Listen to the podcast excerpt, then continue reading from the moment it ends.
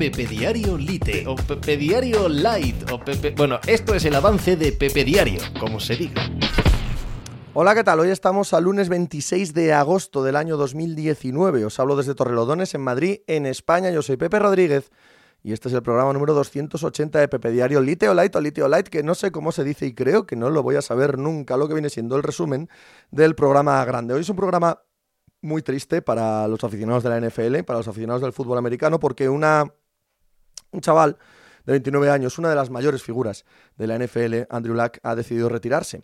Y bueno, pues eso abre la espita, primero a la tristeza de perder a un, figurón y a la tristeza de que empobreces la competición y los que seguimos la competición la, notemos la notamos empobrecida, perdonad, porque, pues porque perdemos a una gran figura, ¿no? Eh, pero luego, mm, subsecuentemente, hay un montón de derivadas y un montón de debates que surgen de ahí. Y yo me quedo con la parte, más allá de decir que personalmente, por supuesto, Andrew Luck se merece, como todos nosotros, eh, el destino que nos labremos, se merece la libertad de poder elegir lo que le dé la real gana y que ya vimos hace mucho tiempo en su periplo universitario ya, antes de la NFL incluso, que era un tío especial, que era un tío que no sé si encaja excesivamente con la cultura de la NFL, ni falta que le hizo para ser un jugadorazo, ni falta que le ha hecho ahora para decidir irse con 29 años y mira, hasta aquí, yo no quiero sufrir más, yo no quiero que me peguen más, eh, tengo suficiente dinero, tengo suficiente vida ajena a la NFL, eh, licenciado en arquitectura, eh, con una familia recién formada, con la sensación de que tiene mucho por vivir. Nada que objetar, personalmente. Pero a nivel de liga, vuelve a demostrar algo que para mí es obvio y que no sé si lo es tanto fuera, porque muchas veces se compara la NFL con la NBA, con la MLB, con el fútbol, con cualquier deporte a la hora de cuánto cobran, cuánto no cobran, pero si aquí cobran más, pagan más. La NFL no tiene nada que ver nada con ninguna de todas esas ligas. La NFL se parece mucho más al boxeo o a los deportes de motor o al alpinismo. Estamos hablando de deportes de riesgo. La NFL es un deporte de riesgo y lo que se paga, lo que no se paga. La planificación de las plantillas a tres o a cinco años no tiene ningún sentido. Ningún sentido. Cada año es diferente. Cada año es un animal vivo, un animal vivo y muy peligroso.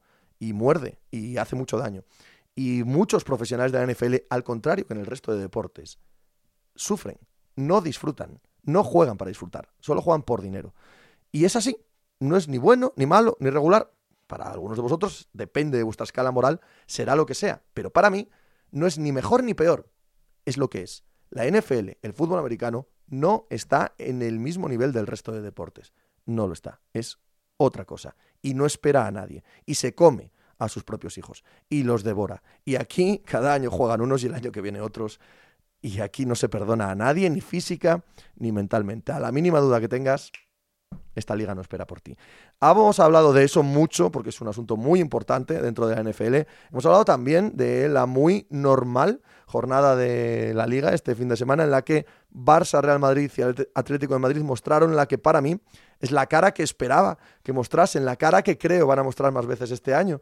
Y son malas noticias para el Madrid y son buenas noticias para el Barça y también son buenas noticias para el Atlético de Madrid. He hablado de lo que ha pasado en el fútbol internacional, sobre todo de la victoria del Liverpool sobre el Arsenal, nueve puntos de nueve posibles, solo dos puntos de ventaja sobre el City, sí, pero el, el Liverpool mostrando que eh, la seriedad con la que afronta esta Premier es parecida a la del año pasado, no le ha eh, acabado con el hambre en el ganar la Champions el año pasado.